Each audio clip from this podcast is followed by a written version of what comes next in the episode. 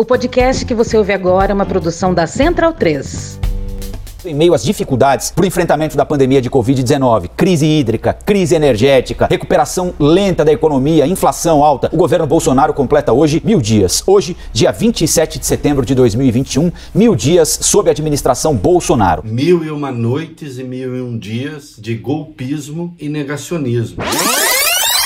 Olha a merda! Do Ministério da Agricultura, que fica com as demarcações de terras indígenas. O presidente Jair Bolsonaro alterou quatro decretos federais que ampliam o acesso a armas de fogo e munições no país. O governo federal nomeou hoje Luciano da Silva Barbosa Querido para a presidência da Funarte, a Fundação Nacional de Artes. Luciano foi assessor do vereador do Rio de Janeiro, Carlos Bolsonaro, filho do presidente Jair Bolsonaro. A presidente do Ibama, Sueli Araújo, pediu exoneração do cargo nesta segunda-feira, após polêmica gerada pelo ministro do Meio Ambiente, Ricardo Salles. O Ibama acatou o parecer da Advocacia Geral da União e anulou uma multa de 10 mil reais aplicada ao presidente Jair Bolsonaro em 2012 por pesca irregular em Angra dos Reis. O vice-presidente da República, general Hamilton Mourão, saiu hoje em defesa do filho, que foi promovido para assessor do presidente do Banco do Brasil e teve o salário praticamente triplicado. Flávio Bolsonaro falou às duas emissoras sobre os 48 depósitos de dois mil reais cada que o agora senador eleito recebeu quando era deputado estadual no Rio de Janeiro. O deputado estadual e senador eleito Flávio Bolsonaro empregou em seu gabinete, até novembro do ano passado, parentes familiares de um miliciano que pode estar envolvido, inclusive,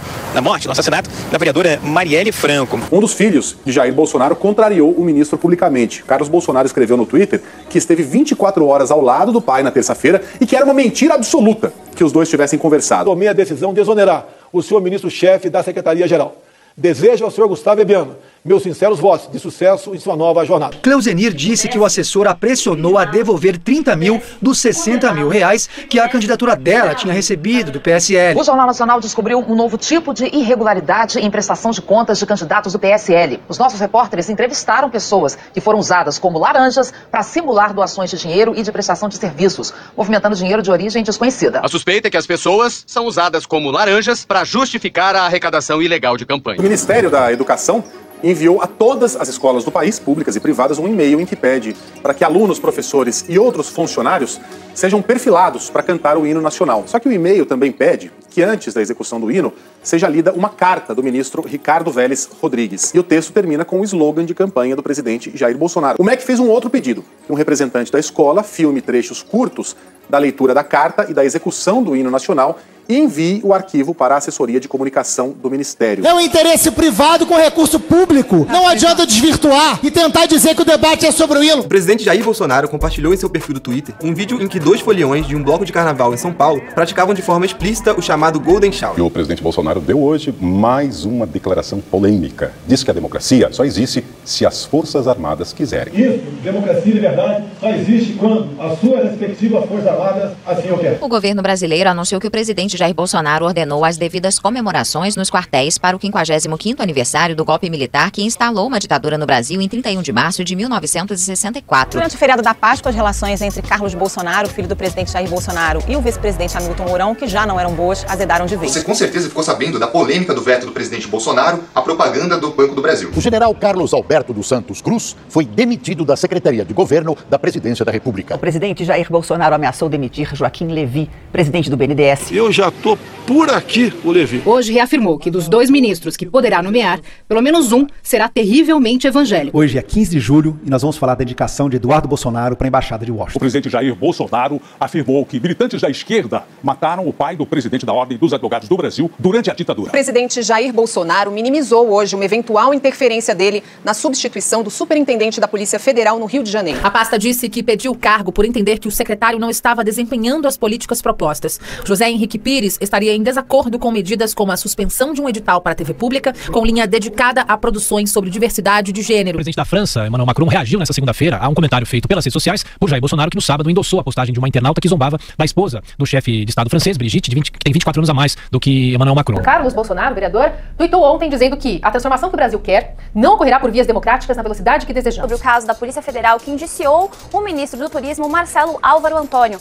O ministro é acusado de participar de um esquema de candidaturas laranjas do PSL. Hoje, na saída do Palácio da Alvorada, Bolsonaro aconselhou um apoiador do Recife a esquecer o PSL, partido ao qual é afiliado e o elegeu à presidência da República. Bolsonaro disse ainda que Luciano Bivar, presidente do PSL, está queimado. Em entrevista à jornalista Leda Nagli, o deputado federal Eduardo Bolsonaro, filho do presidente Jair Bolsonaro, afirmou que o ato institucional número 5 pode ser uma resposta ao que ele chama de radicalização da esquerda. O presidente, que só pediu providências um mês depois que as manchas apareceram nas praias, disse ainda que deve se tratar de uma ação criminosa. Esse óleo já atingiu 132 praias de 61 cidades em nove estados e está, óbvio, afetando a fauna marinha. O presidente Jair Bolsonaro anunciou hoje, oficialmente, a saída do Partido Social Liberal, o PSL. Ficaram meses negando o óbvio, que o desmatamento avançava sem controle na Amazônia, sem fazer nada para deter isso. É, o Exército entrou muito tardiamente, já quando os incêndios se somavam às evidências de desmatamento. O diretor do INPE, Ricardo Galvão, outro cientista com reputação ilibada, foi humilhado publicamente pelo presidente, pelo ministro do Meio Ambiente, demitido e exonerado com humilhação pública. O ministro da Economia declarou que as pessoas não devem ficar assustadas se alguém pedir o AI-5, ato editado em 1968, no período mais duro da ditadura militar.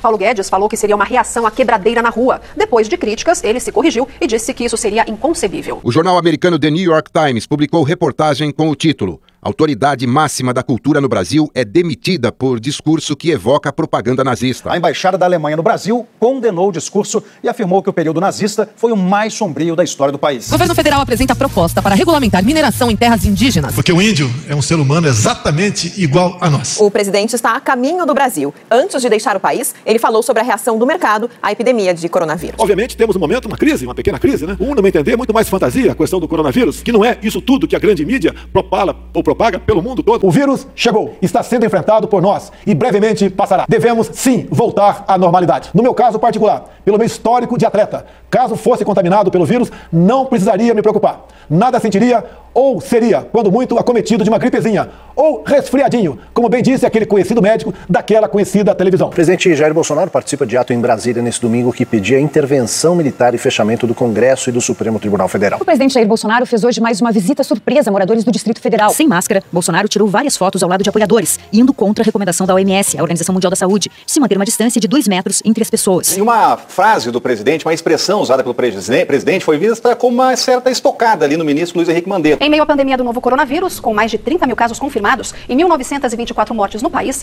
o presidente Jair Bolsonaro demitiu o ministro da Saúde, Luiz Henrique Mandetta. Ao chegar ao Palácio da Alvorada há pouco, o presidente Jair Bolsonaro também foi questionado sobre o aumento das mortes por Covid-19 no Brasil. E daí?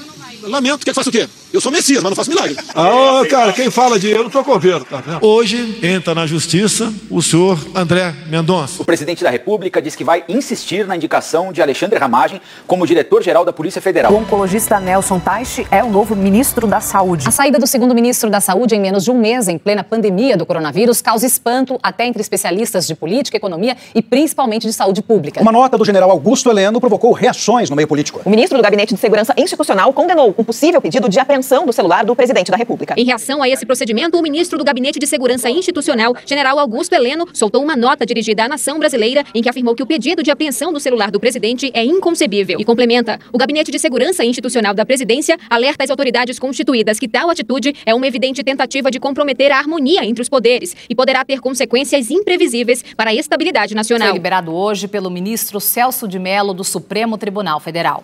O conteúdo é apontado por Sérgio Moro como prova da tentativa de interferência política do presidente Jair Bolsonaro na Polícia Federal. E eu tenho o poder e vou interferir em todos os ministérios, sem exceção. Por isso, vou interferir. E ponto final, pô. Já tentei trocar gente da segurança nossa no Rio de Janeiro, oficialmente, e não consegui. Isso acabou. Vai trocar. Se não puder trocar, troca o chefe dele. Pode trocar o chefe dele? Troca o ministro. Há 25 dias sem um titular no Ministério da Saúde, o governo brasileiro anunciou na última segunda-feira uma modificação na forma de divulgar os dados sobre casos e mortes da Covid-19, em meio a suspeitas crescentes de manipulação de estatísticas. O presidente Jair Bolsonaro pediu a apoiadores que arranjem um jeito de entrar em hospitais públicos ou de campanha que atendam pacientes com a Covid-19 para filmarem o interior das instalações. A decisão de Fux afasta dúvidas que surgiram com declarações do deputado Eduardo Bolsonaro de que as Forças Armadas poderiam atuar como um poder moderador em caso de uma crise institucional. Aí, ó, o vagabundo do Queiroz sendo preso em Atibaia, na casa do advogado do Flávio Bolsonaro. Abraham Weintraub não é mais ministro da Educação. Ele deixa o cargo depois de uma série de desgastes e polêmicas à frente do ministério. O presidente Jair Bolsonaro anunciou nesta quinta-feira o ex-presidente do Fundo Nacional de Desenvolvimento da Educação, Carlos Alberto Decotelli da Silva, como novo ministro da Educação. Carlos Alberto Decotelli não será mais o ministro da Educação. Ele entregou sua carta de demissão ao presidente Jair Bolsonaro na tarde de 30 de junho de 2020, cinco dias após ser anunciado como sucessor de Abraham Weintraub. Ele não chegou nem a tomar posse, porque a cerimônia inicialmente marcada para este mesmo dia foi adiada, enquanto os títulos do currículo de Decotelli na plataforma Lattes eram questionados um a um e desmentidos pelas universidades citadas. Fruto de minha conversa direta com o primeiro-ministro da Índia, receberemos até sábado matéria-prima para continuarmos produzindo a hidroxicloroquina. Deus foi tão abençoado que nos deu até a hidroxicloroquina para quem se acometeu da doença. Eu, por exemplo, se eu tivesse feito o exame, é, não saberia né, é, do resultado. E ele acabou de dar positivo. Neste vídeo, o presidente Jair Bolsonaro diz estar tomando a terceira dose de hidroxicloroquina para o tratamento da Covid-19. Foram longas reuniões entre ontem e hoje em busca de um acordo para criar o novo imposto sobre movimentações financeiras. Não será obrigatória essa vacina e ponto final. Quem não tomar está fazendo mal para si mesmo. E quem tomar a vacina não vai ser infectado, então não tem que preocupar. Alguém sabe quantos por cento da população vai tomar vacina? Pelo que eu sei, menos da metade vai tomar vacina. Eu não vou tomar vacina. Eu não vou tomar. Eu não vou tomar. Jacaré, até 2022, no meu governo, está proibido falar a palavra renda Brasil. O presidente Jair Bolsonaro surpreendeu com a primeira indicação dele para o Supremo Tribunal Federal. Cássio Nunes Marques deve substituir o ministro Celso de Mello. Olha a última do ministro Paulo Guedes. Ele chamou um colega ministro de despreparado e fura-teto. 30 mil reais dentro da cueca do cara. Gera um constrangimento aqui em Brasília, é claro, porque a gente está falando do vice-líder do governo lá no Senado Federal. O governo não vai comprar a vacina chinesa. A informação foi dada pelo próprio presidente Jair Bolsonaro no Facebook. Não é daquele outro país, não, tá ok, pessoal? É de Oxford aí. Após polêmica, o presidente Jair Bolsonaro pediu desculpas pela fala homofóbica no Maranhão. O presidente Jair Bolsonaro diz ter informações de que houve fraude na eleição dos Estados Unidos, mas não apresenta provas. Muita denúncia de fraude, muita denúncia de fraude. Agora, a imprensa não divulga. Eu tenho minhas fontes de informações, não adianta falar para vocês, não vão divulgar, que realmente, realmente teve muita fraude lá.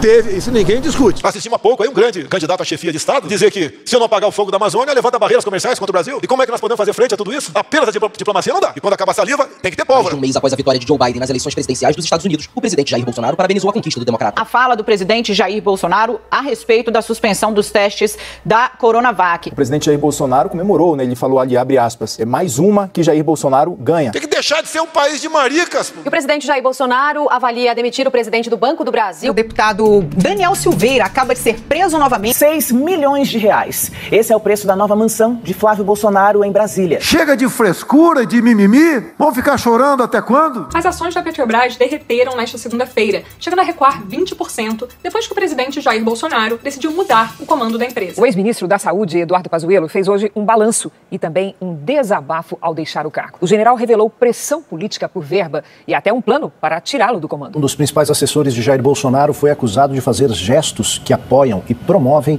a supremacia branca. Fragilizado em meio ao agravamento da pandemia e à queda de sua popularidade, o presidente Jair Bolsonaro promoveu uma reforma ministerial na segunda-feira, 29 de março. Foram seis mudanças de cargo que representaram afagos ao centrão e uma tentativa de ampliar o alinhamento das Forças Armadas ao seu governo, o que aumentou a preocupação sobre o uso político dos militares. O ministro Luiz Roberto Barroso, do Supremo Tribunal Federal, determinou há pouco a abertura pelo Senado da CPI para apurar a conduta de integrantes do governo federal em relação à pandemia. Barroso aponta que não cabe à presidência da Casa Legislativa omitir ou analisar a conveniência política do momento. A contragosto, o presidente do Senado, Rodrigo Pacheco, confirmou que vai instalar o O colegiado. senador Jorge Cajuru divulgou uma conversa com o presidente Jair Bolsonaro em que ele tenta promover pedidos de impeachment contra ministros do Supremo Tribunal Federal. O que, que eu me preparo? Não vou entrar em detalhes. Um caos no Brasil. tá? O que, que eu tenho falado? Essa polícia, lockdown, quarentena, fica em casa, toque de recolher. É, uma- isso é um absurdo isso aí. Absurdo, absurdo. Se tivermos problema, nós temos o plano de como entrar em campo. E eu tenho falado, eu falo o meu, o pessoal fala que, não, eu sou chefe supremo das Forças Armadas. Vamos falar. O nosso exército, as nossas Forças Armadas, se precisar, iremos para as ruas, não para manter o povo dentro de casa, mas para restabelecer todo o artigo 5 da Constituição. Em uma cerimônia oficial em Brasília nesta quarta-feira, o presidente Jair Bolsonaro deu a entender que o novo coronavírus teria sido criado em laboratório pela China para lançar uma guerra química e bacteriológica. Eu falei a palavra China hoje de manhã? Não falei. O ministro do Meio Ambiente, Ricardo Salles, foi alvo hoje de uma operação da Polícia Federal que apura ilegalidades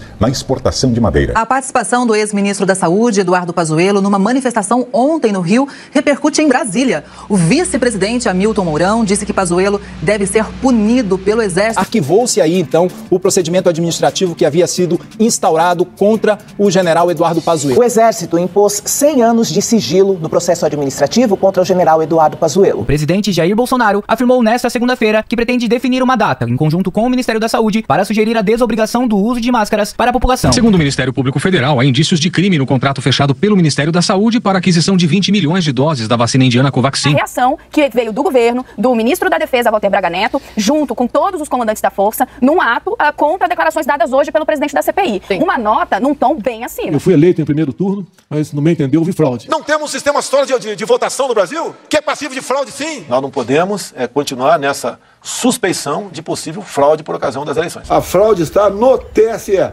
Para não ter dúvida. O presidente, então, vem prometendo, vem levantando suspeitas sobre o sistema eleitoral, prometeu para ontem apresentar provas, fez acusações gravíssimas contra o TSE na pessoa do seu presidente, do ministro eh, Luiz Roberto Barroso, falou contra as urnas, trouxe aqueles vídeos, né, falando também sobre supostas fraudes e que isso seria, como ele mesmo disse, indício de fraude. Reconheceu, inclusive, que não tinha as provas que ele tinha prometido. Esse espetáculo degradante foi uma maneira de diminuir ainda mais o, o, a cadeira e o cargo da presidência da República. No dia dessa votação, votação da PEC do voto impresso no plenário da Câmara, um comboio de veículos blindados, e aí incluem-se tanques de guerra e lança-mísseis. Devem percorrer a esplanada dos ministérios até o Palácio do Planalto, onde vai ter lá uma cerimônia de entrega de um convite ao presidente. O presidente Jair Bolsonaro acabou de sofrer mais uma derrota no parlamento depois de rejeitada na comissão especial. A PEC do voto impresso acaba de ser rejeitada na votação na Câmara dos Deputados. Dentro do Senado, ninguém acredita que vá prosperar o pedido do presidente Jair Bolsonaro, que deverá ser feito essa semana ao presidente do Senado, Rodrigo Pacheco,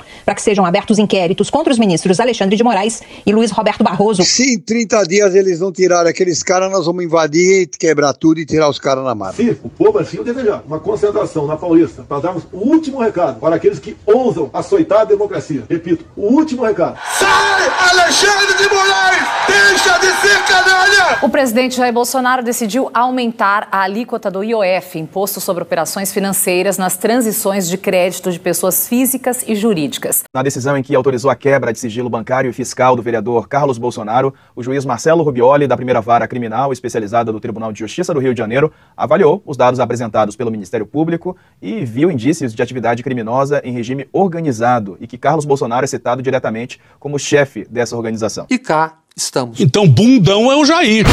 Medo e delírio em Brasília.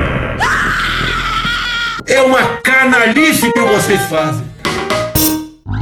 Olá, bem-vindos ao Medo e Delírio em Brasília com as últimas notícias dessa bad trip escrota em que a gente se meteu. Bom dia, boa tarde, boa noite. Por enquanto. Eu sou o Cristiano Botafogo e o Medo e Delírio em Brasília, medo e delírio em Brasília.wordpress.com é escrito por Pedro Daltro. Esse é o episódio dia mil. Ah, é? Foda-se. Enfia no rabo, gente. Ó, oh, como o cara é grosso. Bora passar raiva? Bora. Bora. Bora!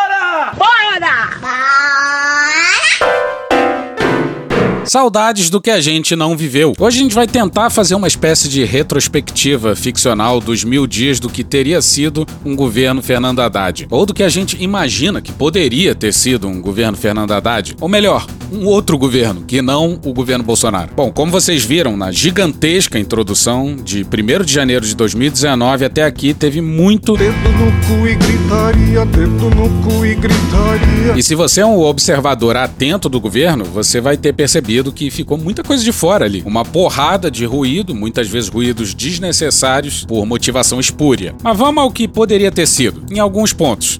Bom, primeiro, em plena pandemia, a gente podia ter tido no comando da saúde alguém que sabe de fato o que é o SUS. Pode não saber tanto de logística, mas tem gente lá para isso. Mas essa pessoa jurou salvar vidas. Colocou a vida em primeiro lugar. Não esqueceu da economia, mas colocou a vida em primeiro lugar. Apostou todas as fichas em distanciamento, uso de máscaras, de qualidade, ventilação de ambientes, álcool em gel, e não só no desenvolvimento da vacina brasileira, como na compra de vacinas também. E com o SUS por trás, a estratégia deu muito certo certo. O Brasil foi um dos países que menos mortes teve, o que levou a uma recuperação relativamente rápida da economia.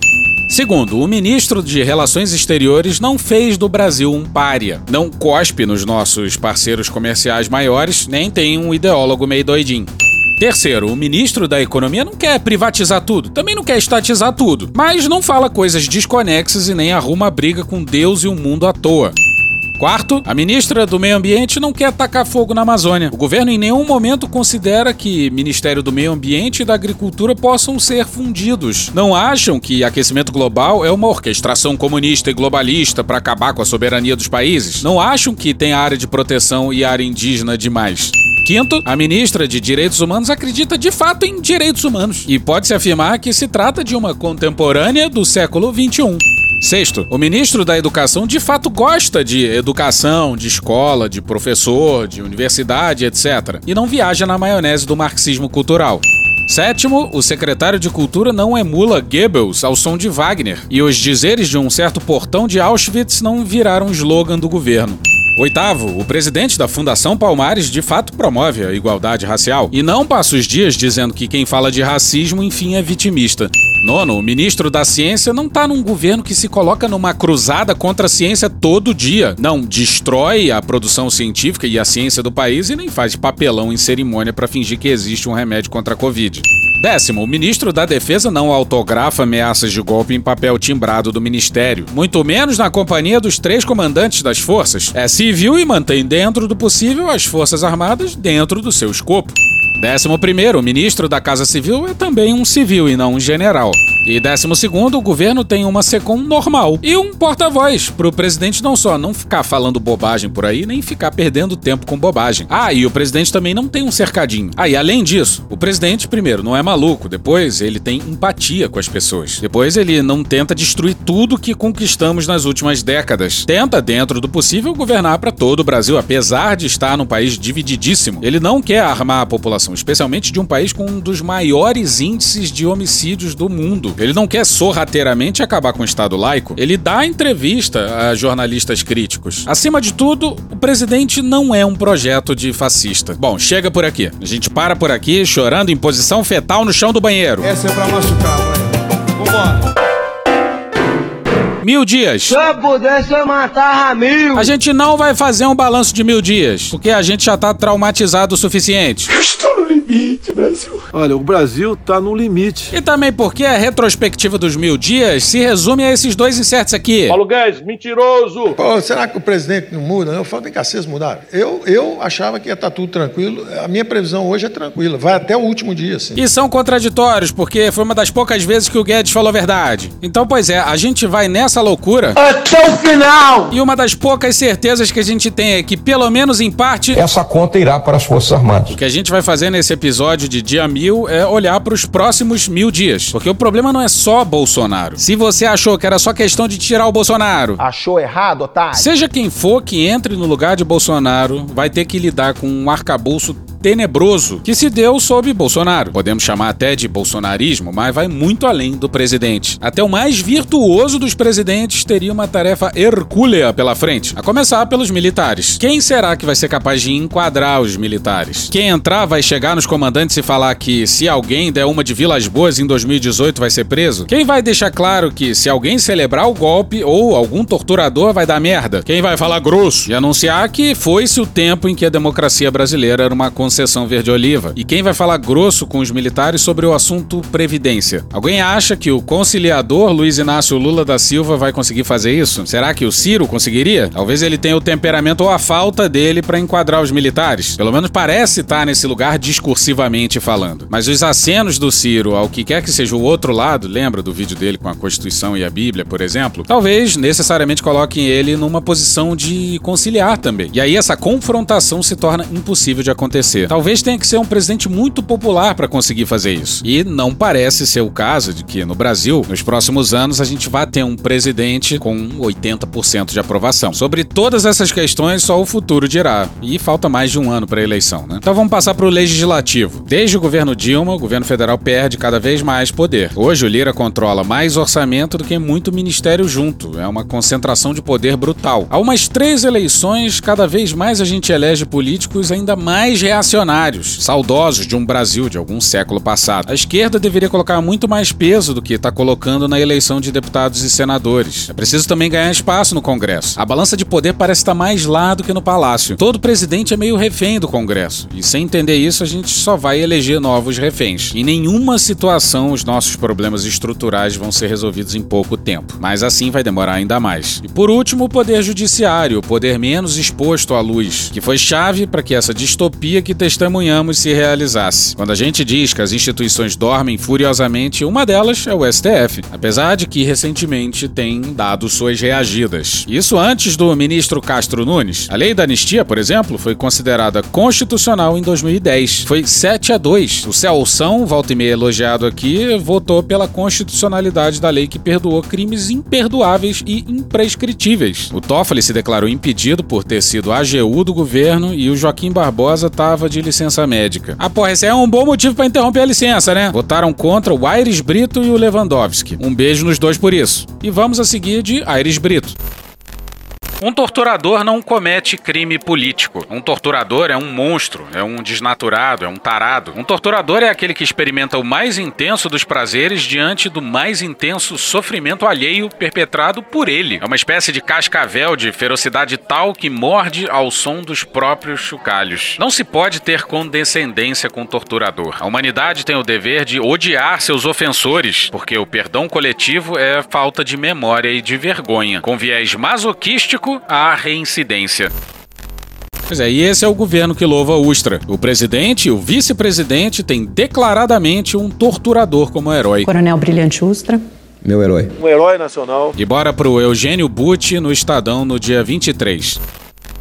A Constituição de 1988, o documento base da frágil ordem democrática que esse país foi capaz de estabelecer, pode ter suas contradições internas e seus acochambramentos mal costurados, mas está assentada sobre um consenso pétreo, ao qual todas as forças políticas devem lealdade. Esse consenso se materializa numa tripla recusa: recusa da ditadura, da tortura e da censura. Ora, foi justamente para glorificar essas três formas de barbárie que aquele candidato se lançava em campanha, e não obstante, foi tratado em boa parte da cobertura da campanha eleitoral como se fosse, à parte seu destempero fascistoide, um candidato candidamente normal. Haja negacionismo. A vitória de Jair Bolsonaro está para a democracia brasileira como a vitória de um político declaradamente nazista estaria para a democracia alemã. Não foi e não é algo corriqueiro, não é normal. Estamos testemunhando uma espécie de barbárie do século XXI. Barbárie de todo modo. E é muito difícil ser otimista nessa quadra da história, mas apesar disso é preciso ser. Isso há de passar, só talvez não tão rápido quanto a gente imagina ou precise. E é preciso ter esperança com o Tribunal Penal Internacional. Aí, por falar em TPI, o Estadão entrevistou a juíza Silvia Steiner, que fez parte do TPI por 13 anos, a única brasileira a fazer parte da Corte Internacional. Em matéria da Cássia Miranda, no dia 26, no Estadão. A juíza foi perguntada sobre quais, no parecer de juristas do qual ela fez parte, que foi entregue à CPI da pandemia, seriam os crimes mais graves. Para começar, os crimes de responsabilidade, pois as provas são bastante robustas. Oh, não! Pô, para as provas serem mais robustas, só uma declaração presidencial de próprio punho autenticada e enviada em três vias para o TPI. E com firma reconhecida.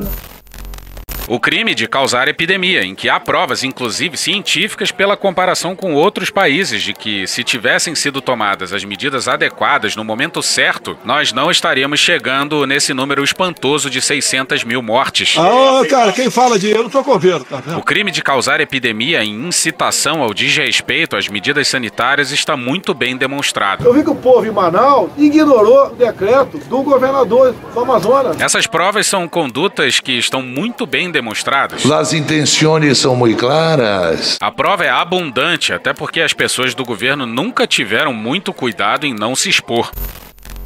Pois é, a indiscrição espanta tanto quanto a vileza. É possível que em coisa de duas semanas a gente passe dos 600 mil mortos. Se for pegar de fato, já passamos desse número macabro faz tempo. Afinal, existe sim subnotificação de mortes. Mas vamos nos guiar pelos números oficiais. Dá para colocar muita morte no colo do presidente e dos militares que aceitaram fazer parte desse governo e que continuam lá. Quantas? 200 mil, 300 mil, 400 mil? Milhares e milhares de brasileiros morreram pela ação e pela omissão deles. Quantas pessoas por dia esse governo matou? Não tem como saber, mas se lembra da tragédia da Boate Kiss? Lá foram 242 mortos. No caso da pandemia, certamente, em média, foram mais do que isso todo dia. Esse é o governo Bolsonaro, um governo cuja maior pulsão é a de morte. Então vamos para um artigo não assinado no site Psicanálise Clínica no dia 13 de janeiro de 2020, intitulado Pulsão de Vida e Pulsão de Morte.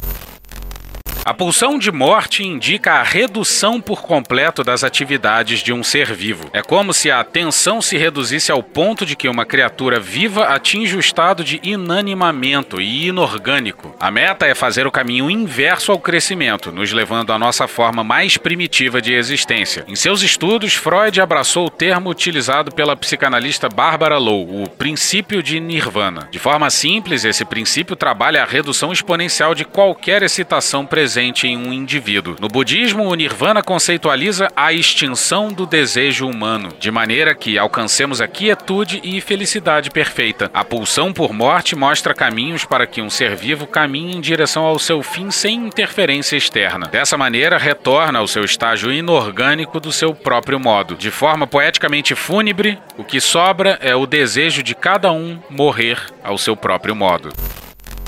E voltemos à entrevista com a ex-juíza do TPI. As denúncias que foram encaminhadas ao TPI foram três ou quatro. Tratavam de um problema de má gestão da Covid. Falava-se de incompetência, de um problema administrativo, de pessoas incompetentes que estavam gerindo mal uma crise sem precedentes. Quando nós recebemos a documentação da CPI e examinamos, foram 10 mil páginas de documentos, relatórios, transcrições de depoimentos e etc. O que ficou demonstrado foi que o problema não era de má gestão. Nem fodendo! Porque má gestão e ignorância, infelizmente, não são crimes. O que nós vimos com essa documentação é que houve realmente um projeto, uma política propositada de gerar aquilo que vulgarmente se chama de imunidade de rebanho. Dos 200 milhões de brasileiros, 140 milhões vão pegar o Covid. Desses 140 milhões, é melhor que os jovens peguem primeiro, que tem um sistema imunológico maior, né, mais em dia. Então tem que soltar os jovens na rua para voltar a trabalhar, seguros mais idosos. Sendo uma política, é um elemento de contexto de crime contra a humanidade. Ou não! Pois é, uma condenação em Haia seria um final adequado para essa distopia. Vem Tribunal de Haia! A grande diferença é que, depois dessa análise, percebe-se que não era simplesmente ignorância, incompetência e falta de conhecimento. Precisa ser muito inteligente para entender. E não precisa ser inteligente para entender isso. Não precisa ser muito inteligente, isso é coisa óbvia. Foi a implementação de uma política de que uma suposta infecção da população geraria um resultado positivo. Isso é uma política, um ataque. Não se usa uma população como cobaia de um teste. Isso, em tese, é um crime contra a humanidade. Ou não, mas um crime contra a humanidade. A Daisy Ventura já fala disso há muito tempo. Uma pesquisa feita pela USP e pela ONG Conectas Direitos Humanos revela que o presidente Jair Bolsonaro executou uma estratégia institucional de propagação do coronavírus. A disseminação do vírus não encurta a crise. Ela prolonga a crise. Então, é uma estratégia equivocada do ponto de vista ético. Se trata de uma infâmia, de algo inominável. Deixar morrer pessoas que não precisariam ter morrido. Jamais houve, na nossa jovem democracia, um atentado desse porte à saúde pública brasileira.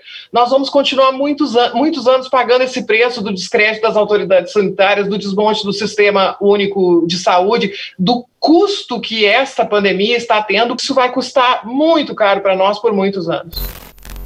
Acredito que a CPI vai encaminhar o relatório acompanhado do parecer, mas também, como qualquer parte num tema jurídico, se pede um parecer e depois se utiliza ou não, pois ele pertence a quem o pediu. Eu presumo que vai ser encaminhado para o Ministério Público e a presidência da Câmara, sem dúvida nenhuma. Fudeu. Não fazer nada, não fazer nada. Agora, qual vai ser o andamento dado a partir disso vai depender desses órgãos.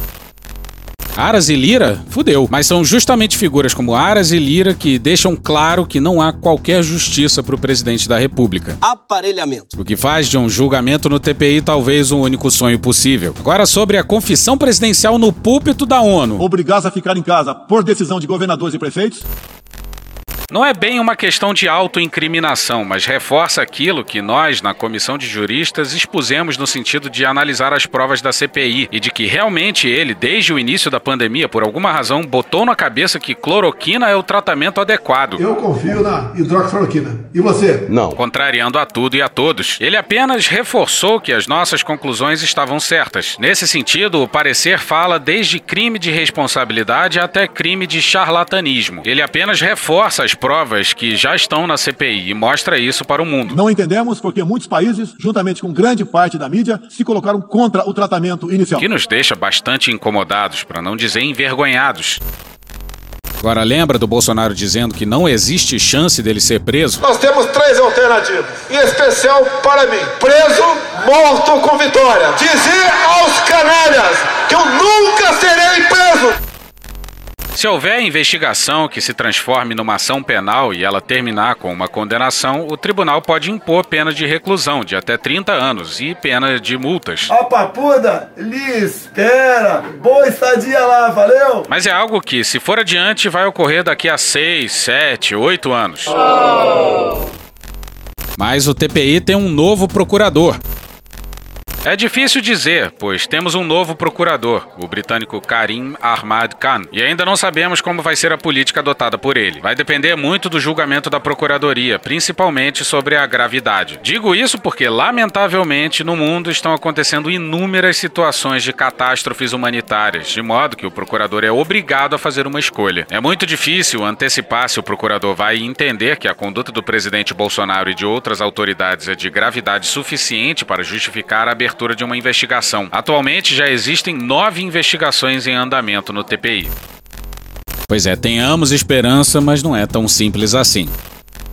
O Tribunal Penal Internacional é uma corte de último recurso para o julgamento de crimes internacionais graves, incluindo genocídio, crimes de guerra e crimes contra a humanidade. Seu tratado, o Estatuto de Roma, foi adotado a partir de julho de 1998 por mais de 100 países. O TPI começou a atuar em 2003. Na prática, o TPI, também conhecido como Tribunal de Haia, atua quando as cortes nacionais não conseguem ou não desejam realizar processos criminais. Sendo assim, a formação desse foro internacional internacional geralmente se justifica como um último recurso e só atua se o processo não estiver sendo julgado por outro Estado. Após a chegada de uma representação, ela passa por uma triagem para ver se estão presentes os requisitos temporais e de competência do tribunal. Se passar, ela vai para uma fase de exame preliminar, que vai discutir se a corte tem jurisdição, se tem competência sobre esse caso, se ele é admissível e se é de gravidade suficiente para justificar a abertura de uma investigação. Ao final da dessa fase, se o procurador decidir que o tribunal é competente, que o caso é admissível e grave o suficiente, ele pedirá a uma das câmaras a autorização para iniciar uma investigação. Trata-se de um processo lento. E o pior é que, se não fosse o vírus, provavelmente ele estaria reeleito. O Trump não perdeu para o Biden, o Trump perdeu para o vírus. E por aqui vai ser a mesma coisa. Se o mandato de Bolsonaro fosse de quatro anos tais quais 2019, ele talvez se reelegesse com alguma tranquilidade. Sabe como é que é? Uma reforma aqui, uma privatização a colar e o pessoal ia se dando por satisfeito. E que venham os próximos mil dias e que a maior parte deles seja sem Bolsonaro no poder. Que venham muitas, muitas condenações a ele, sem anistia. Que Deus tenha misericórdia dessa nação. E hoje ficamos por aqui. Veja mais, muito mais em medo em Brasília.wordpress.com, o blog escrito por Pedro Daltro. Esse episódio usou áudios de AFP Português, Band Jornalismo, BBC News Brasil, Bob Fernandes, Churrasquinho do Menos é Mais, CNN Brasil, Estadão, Jornal da Gazeta, Jornal da Record, Jornal Nacional, Jornal Globo, Jornalismo TV Cultura, Jovem Pan, Jovem Pan News, UOL, Planalto, Morning Show, Programa do Datena, Rádio Band News FM, Record News, Rede TV, Rede TV Jornalismo, Rede TV TVT, SBT Jornalismo, SBT News, Tiago Arruda, Tiago Rocha, TV A Crítica, TV Brasil, TV Câmara, Veja.com, Adi Ferrer, Away de Petrópolis, Hermes e Renato, Globo News, Chico Botelho, Panorama CBN, Pablo Vitar, The Office, Choque de Cultura, Carla Bora, Léo Stronda, SBT Brasil, Vinícius de Moraes, TV Senado, Leandro Rassum, Chico Buarque, Jair Me Arrependi e Greg News. Thank you! Contribua com a nossa campanha de financiamento coletivo. É só procurar por Medo e Delírio em Brasília no PicPay ou ir no apoia apoia.se barra medo e delírio. Porra, doação ao caralho, porra. Não tem nem dinheiro pra me comprar um jogo de videogame, morou, cara? Pingando um capilé lá, vocês ajudam a gente a manter essa bagunça aqui. Assine o nosso feed no seu agregador de podcast favorito e escreve pra gente no Twitter. A gente joga coisa também no Instagram e no YouTube. E o nosso Faz Tudo Bernardo coloca também muita coisa no Cortes Medo e Delírio no Telegram. E agora a gente também tem uma loja, loja.medo e delírio em Brasília.com.br. Eu sou Cristiano Botafogo, um grande abraço e até a próxima. Bora passar a raiva junto? Bora! Permite uma parte? Não lhe dou a parte. Não lhe dou a parte. Mil dias de governo, com uma pandemia que muitos acham que o que acontece hoje, no tocante à economia, inflação, preço de combustíveis, de alimentos, entre outros problemas, está acontecendo porque eu sou presidente. E não em grande parte pelo que nós passamos, estamos passando ainda. Notícia agora, não confirmei, mas gás No Reino Unido, 300% de reajuste. Combustível nos Estados Unidos, esse eu tive lá, 40%. E alguns podem falar, o que, que nós temos a, a ver com o que acontece em outro país? O mundo todo está conectado. Uma decisão minha, uma fala minha equivocada ou distorcida, que é muito comum, mexe com a bolsa, mexe com o preço do dólar, aí vai nos combustíveis. Alguns acham que eu tenho o poder de decidir as coisas dentro da Petrobras. Nos Estados Unidos, ninguém culpa o governo pelo que acontece nos combustíveis. Aqui, o grande acionista é o governo federal. Mas temos normas, temos regras, tem lei da paridade e tantas e tantas outras coisas. Quando eu resolvi mudar o presidente da Petrobras, a mesma perdeu dezenas de bilhões de reais e me acusar de interferir é um direito meu. Alguém acha que eu não queria a gasolina quatro reais ou menos, o dólar 4,50 ou menos? Não, não é maldade da nossa parte, é uma realidade. E tem um ditado que diz: Passarinho que come cu não sabe a pedra que tem. E tem um ditado que diz: Nada não está tão ruim que não possa piorar. Nós não queremos isso, porque temos o, o coração aberto. Porra! Porra! Porra! Porra! Putinha do poço. Problemas? Pornô. Pornô. Paralelepípedo de crack? Paralelepípedo de crack? Paralelepípedo de crack. Presidente, por que sua esposa Michele recebeu 89 mil de Fabrício Queiroz? Parte terminal do aparelho digestivo. Pum. Que bom do bom. Agora, o governo tá indo bem. Eu não errei nenhuma. Eu não errei nenhuma. Zero. Porra! Será que eu tô errando falar isso daí? Não tem como não dar errado. Vai dar errado. Tem tudo para não dar certo. O cu dilatado. Gente, não esqueçam que no dia 2, sábado, vai ter manifestação contra o Bolsonaro. Os protestos vão acontecer no Brasil inteiro. Procura aí na sua cidade onde vai ser. Leva a sua PFF2, mantenha o distanciamento e é isso aí. É fora Bolsonaro, é Bolsonaro fora, é fora